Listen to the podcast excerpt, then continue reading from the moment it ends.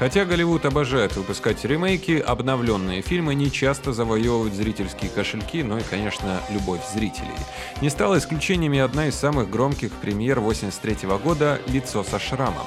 Новая версия классической довоенной картины, эта эпическая гангстерская драма, не слишком-то удачно прошла в прокате и провалилась в глазах многих критиков. Однако с годами этот фильм был переосмыслен, и сейчас при перечислении шедевров эпохи эксперты и киноманы часто называют «лицо со шрамом». Об этом фильме сегодня в нашем подкасте. Да вам не хватит армии, чтобы меня взять, ясно? Да я... я вас всех в ад отправлю. Вышедший в 1972 году «Крестный отец» был столь важной, поистине эпохальной картиной, что сейчас уже трудно представить, что фильмы о Коза Ностра э, снимались в Голливуде задолго до Фрэнсиса Форда Копполы. Но это, разумеется, не так. Одной из ранних картин на эту тему была гангстерская драма «Лицо со шрамом», поставленная тогда будущим голливудским классиком Говардом Хоуксом, ну и спродюсированная легендарным Говардом Хьюзом, то есть героем фильма «Авиатор». Если вы помните такой, где сыграл его Ди Каприо, снял Мартин Скорсезе. В общем, шедевральный фильм, обязательно к просмотру. Так вот, Фильм был художественным произведением об амбициозном бандите Тони Камонте, но ставшее заглавием прозвище главного героя и некоторые его преступления были позаимствованы из жизни знаменитого Аль Капоне. Сценарист Бен Хект даже рассказывал, что однажды к нему явились э, некие люди Капоне и поинтересовались, а не пытается ли голливудец наехать на их босса. Фильм, конечно же, возымел свою славу и поистине был хорош, но вернемся к ремейку 80-х. К этому времени Аль Пачино, главная звезда фильма «Лицо со шрамом», уже был из тех, чье творчество изучают в киношколах. Но когда однажды Пачино с друзьями шел по бульвару Сансет и увидел, что э, в кинотеатре повторно крутят фильм «Лицо со шрамом» тех самых лет, он предложил зайти и причаститься к творчеству предшественников. Как только в зале погас свет, актер увидел на экране Муни в роли Камонта, он вдруг решил, что сам бы мог сыграть эту роль и после расчетливого и хладнокровного Майкла Корлеоне изобразить более страстный, более национальный характер, то есть сурового, но немного наивного преступника, который не наследует отцовскую империю, а пробивается на вершину с самых низов. Так что после сеанса Пачино позвонил своему агенту и продюсеру Мартину Брегману и сказал, что пора, мол, обновить лицо со шрамом в соответствии со стандартами и возможностями нового Голливуда. Сказано, сделано. Брегман с готовностью взялся за этот проект, так как предыдущая картина Пачино, разыскивающая 80-го года, в которой актер изобразил полицейского под прикрытием, шляющегося по гей-барам в поисках серийного убийцы, изрядно подмочила звезде репутацию. Крутая роль в коронном для Пачино гангстерском кино была бы для актера тем самым, что доктор прописал. Скажи, что дальше? Глядишь, тебе 50, живот отвислый, отросли сиськи, хоть лифчик надевай, волосатые, болит печень, а ты все жрешь без устали и жрешь. И похож на богатых мумий, которые тут кругом сидят. Не так уж и плохо. Бывает хуже. Я правильно сказал? Проехали. Я ради этого жил. Но ну, если с актером все понятно, режиссера еще предстояло найти. Первым, к кому обратился продюсер, был Брайан де Пальма. Он был естественным кандидатом, талантливый постановщик с итальянскими корнями, знающий толк в напряженных зрелищах. Однако де Пальма был не слишком заинтересован в создании исторического кино, э, так как э, надо было произвести дотошно до военную жизнь итальянской мафии, ему это просто было ну, неинтересно. И тогда Брэгману не понравились некоторые его художественные предложения, режиссер не стал за них сражаться и просто покинул проект. Далее Брэгман и Пачино обратился к ветерану Сидни Люмиту, который в 1975 году снял актера в «Собачьем полне». Помните, да, такой фильм? И Люмит на правах голливудского авторитета предложил перекроить проект, не соревноваться с крестным отцом в изображении итальянских гангстеров, а снять современное кино о наводнивших Майами кубинских мафиози. Брэгман мгновенно оценил роскошный потенциал этой идеи, и он позволил Люмиту заказать сценарий Оливеру Стоуну, будущему знаменитому режиссеру, а в то время набирающему карьерные очки сценаристу, лауреату Оскара за драму Алана Паркера «Полночный экспресс» и, в принципе, очень талантливому человеку. Стоуну не нужно было долго объяснять новый замысел картины. Он знал толк в кокаине и знал людей, которые могли вывести его на членов латинской мафии, переправляющей наркотики из Южной Америки в США. К тому же Стоун всегда был мачо. Его привлекали сильные личности, игнорирующие закон. Так что сценарист буквально с головой погрузился в изучение мафиозной жизни как в Америке, так и в южных странах, где гангстеры разговаривали с ним, не опасаясь полиции. Напротив, это Стоуну надо было бояться их, потому что э, по факту из-за этого он пережил немало приступов паранойи, нюхая кокаин в обществе хвастающихся своими подвигами преступников. Когда сценарист собрал достаточно жутких реальных историй, некоторые из которых были включены в фильм, он решил, что с наркотиками пора завязывать, ровно как и с тусовками в обществе гангстеров – чтобы как можно дальше убраться и от первых, и от вторых, Стоун сбежал в Париж, он ведь сын француженки, он всегда считал этот город родным, снял квартиру и соединил неприятное с полезным – ломку с сочинением сценария. Полностью растормозившись, он выплеснул в новый текст лица все, что хотел сказать о латинских бандитах-беспредельщиках, об одержимости Америки успехом любой ценой, о флоридском гламуре, купленном на деньги картелей, в общем, всю свою злость. В итоге сценарий Стоуна получился столь суровым, что Люмент с ним работать отказался. Ему хотелось снять политическое кино об Америке, Кубе и о связи наркоторговли с высшими американскими чиновниками, а не фильм полностью сосредоточенный на гангстерской жизни, и он надеялся, что лицо со шрамом будет более чинным и благородным. Брэгман и Пачино, однако, были в восторге. Они сохранили сценарий, отказались от услуг Люмита и вновь обратились к Де Пальма, зная, что тот предпочтет снимать современные фильмы. И тот, конечно, предпочтя творение Стоуна, тут же согласился с ним работать. Потому что это было как раз такое эпическое и размашистое кино, какое Де Пальма хотел поставить. Я тебя не убью. Спасибо. Пусти ногу. Манола, пристрели эту гадину. Нет, нет, нет! Прописав картину на студии Universal, создатели лица занялись кастингом. Подобно их предшественникам из 30-х, они не собирались набивать картину аутентичными латиносами, ну и кубинцами тоже, чтобы на их фоне итальянский американец Аль Пачино не показался подделкой. Однако вовсе отказаться от актеров верного этноса было глупо, и поэтому роль Мэнни, лучшего друга главного героя, получил уроженец Гаваны Стивен Бауэр, телевизионный актер, только что женивший сославшийся на Мелани Гриффит и до нельзя счастливый, что обошел во время кастинга Джона Траволту. Поскольку покорение США для Тони Монтаны было бы немыслимо без покорения белокурой красотки, на роль Эльвиры Хэнкок пробовали несколько нелатинских женщин, насколько это было вообще возможно. Бывшая участница конкурса «Мисс Калифорния» Мишель Пфайфер выглядела как раз так, как должна была выглядеть Эльвира. Спасибо немецким и шведским корням. Но Де Пальма на отрез отказывался ее прослушивать, поскольку видел ее в провальном Бриолине 2. Брэгман, однако, настоял, чтобы Пфайфер приняла участие в пробах, и девушка победила таких тогдашних и будущих знаменитостей, как Глен Клоуз, Кэрри Фишер, Джина Дэвис, Шерон Стоун, Сигурни Уивер, в пробах, в общем, участвовали едва ли не все актрисы, которые могли претендовать на эту роль, и кастинг затянулся на три месяца.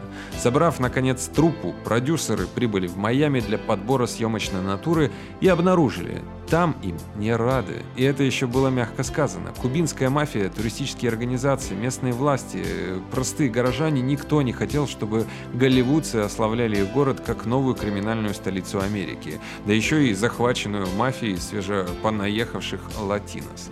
Пришельцев буквально выгнали из города, и те решились вернуться в Майами лишь в самом конце съемок, чтобы под присмотром телохранителей запечатлеть необходимый минимум для городских видов. Все остальные съемки проходили в Калифорнии. К счастью, не столь уж сильно отличающейся от Флориды. И океан рядом, и латиносов пруд пруди, и архитектура сходная. Например, вот внешний вид виллы Тони Монтаны снимался в поместье Эль Фуэредис. Я не знаю испанский, но звучит это примерно так. В общем, она была построена в начале 20 века в округе Санта-Барбара, и так напоминающий дома э, Майами. Все вы долбаные уроды. Почему, знаете? Не хватает духу быть кем хотите. Вам нужны такие, как я.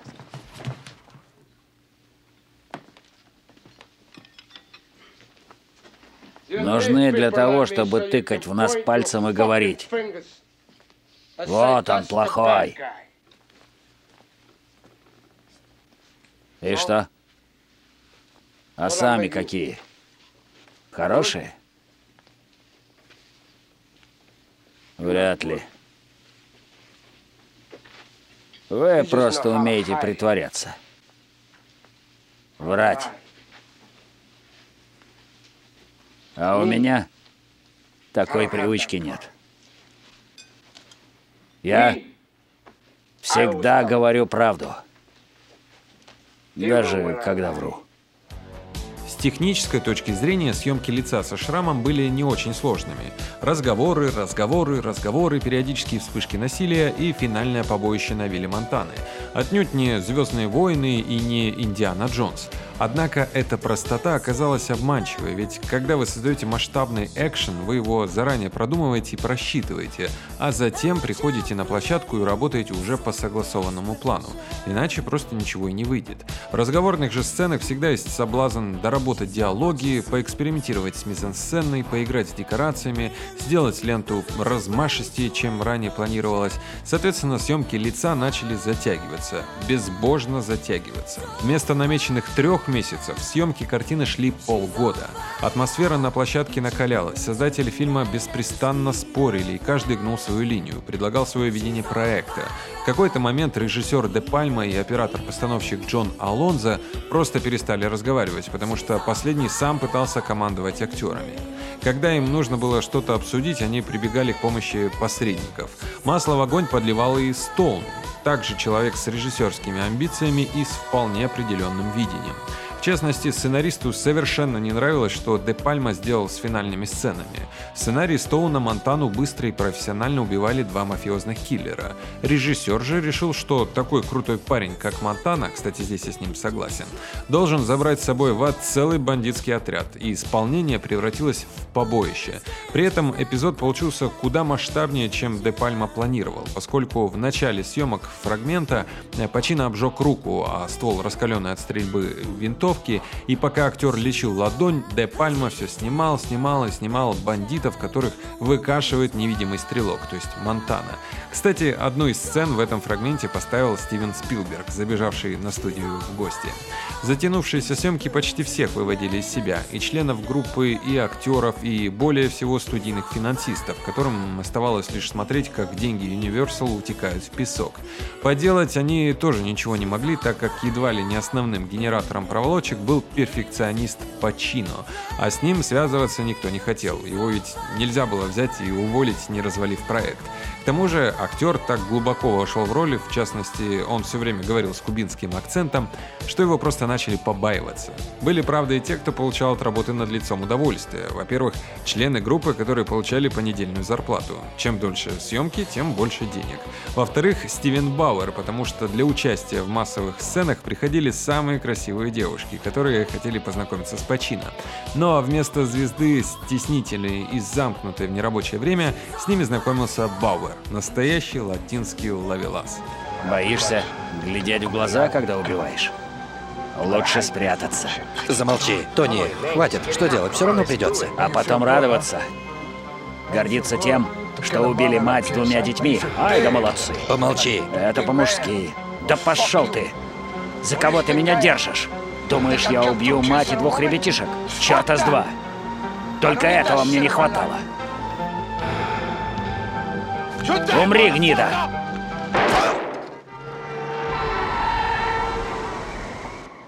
Кто я тебе? Такая же гниль, как ты? А я тебе говорил. Говорил же. Со мной не спорь. Я сказал, детей не трожь. Нет, ты хотел все по-своему. Ну и придурок. Когда фильм был наконец закончен, все хотели побыстрее от него отделаться, ну и заняться чем-то другим. Пачино, например, даже не пришел на вечеринку по поводу завершения проекта. Однако продюсерам и Де Пальме еще предстояло побороться за подходящий для студии рейтинг картины. Естественно, фильм с обилием ругательств, употреблением наркотиков и прочими взрослыми составляющими не мог претендовать на меньше, чем рейтинг R. Но MPAA присвоила картине порнографический категории рейтинг X, а это означало, что ленту можно будет показывать лишь в некоторых наименее разборчивых кинотеатрах. Наибольшее нарекание вызвала сцена, в которой одного из персонажей за пределами кадра разделывали заживо бензопилой. Хотя, собственно, распиливания показано не было, зрители видели и кровь, и бензопилу, и эпизод почти был столь же жутким, как э, продемонстрированное во всей красе медленное садистское убийство. Де Пальма согласился на небольшие сокращения, но отказался вовсе изымать эпизод из фильма, так как ему было важно показать беспредельность мафии Майами. Конфликт был исчерпан лишь когда в него вмешался президент Universal Pictures Роберт Рэм, который продавил нужное студии решение, то есть рейтинг R. Вообще, MPAA славится тем, что дает больше послаблений суперстудиям, чем независимым компаниям. И это ведь неудивительно. MPAA основана суперстудиями и в конечном счете она представляет их интересы, а не интересы зрителей и родителей. Поддержка босса, впрочем, не означала, что Universal всем сердцем верит в лицо со шрамом, съемочные проволочки, колоссальный перерасход бюджета и почти трэшовая жесткость и агрессивность получившегося фильма который, как уже отмечалось, вышел куда более боевиковым, чем изначальный сценарий Стоуна, заставили студию разочароваться в постановке. Недовольные лентой были и не связанные с Universal Pictures э, влиятельные высокопоставленные голливудцы, которые подметили, что гламурные, самозацикленные, обнюхавшиеся кокаином мафиози Де Пальмы и Стоуна — это, помимо прочего, еще и наезд на голливудскую жизнь, где интриг, зашкаливающих амбиций, наркотиков было не меньше, чем в Майами. Все они были очень удивлены, когда, кстати, во время съемок обнаружилось, что Аль Пачино не умеет нюхать кокаин. Стоуну пришлось дать ему несколько уроков, конечно, на сахарной пудре. Я в жизни никого не трогал, кто сам того не просил. Ты понял? Вот так. И все, что у меня в жизни есть, это моя хватка и мое слово. И я ни для кого ими не поступлюсь. Эту гадину я сам недолюбливал. Не верил ему. Насколько я знаю, это он однажды меня подставил, а мой друг из-за него погиб. Но это дело прошлое. Я живой, а он нет. Хочешь со мной иметь дела? Так и скажи. А нет? Сам думай, что дальше. Оставалась еще надежда на зрителей, но и они были не в восторге. Выйдя в прокат 9 декабря 1983 года, фильм «25-миллионное лицо со шрамом» собрало в Штатах всего лишь 45 миллионов долларов и окупило студийные расходы лишь с помощью еще 20 миллионов, заработанных за рубежом. В сочетании с негативными отзывами в прессе, ругавшей лицо за жестокость и воспевание мафиозного насилия, это был полный разлом провал. В общем, ужасно. Особенно для Стоуна, на которого повесили всех собак и который долго после этого не мог найти новую интересную работу.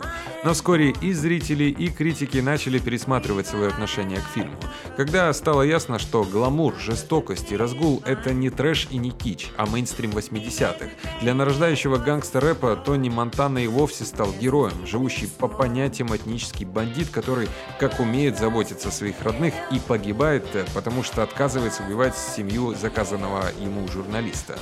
Так постепенно лицо со шрамом превратилось в символ эпохи, вдохновивший немало криминальных лент и сериалов, в том числе популярное шоу «Полиция нравов Майами». Долгая жизнь оказалась даже у снимавшегося в кульминационной сцене подствольного гранатомета М203. Поскольку купить его бутафоры не могли, они сделали четыре довольно точных копии этого оружия и в дальнейшем, чтобы окупить расходы, сдавали эти макеты на прокат. Например, Шварценеггер «Хищники» стреляет из подствольника Тони Монтаны. Как говорится, 7 бед, один ответ. Особенно, когда отвечают крутые голливудские парни. С вами был Глеб Новоселов. Не забывайте смотреть только хорошее кино. И до встречи в следующих подкастах. Прощай, Мэл. Счастливого пути. Пошел ты!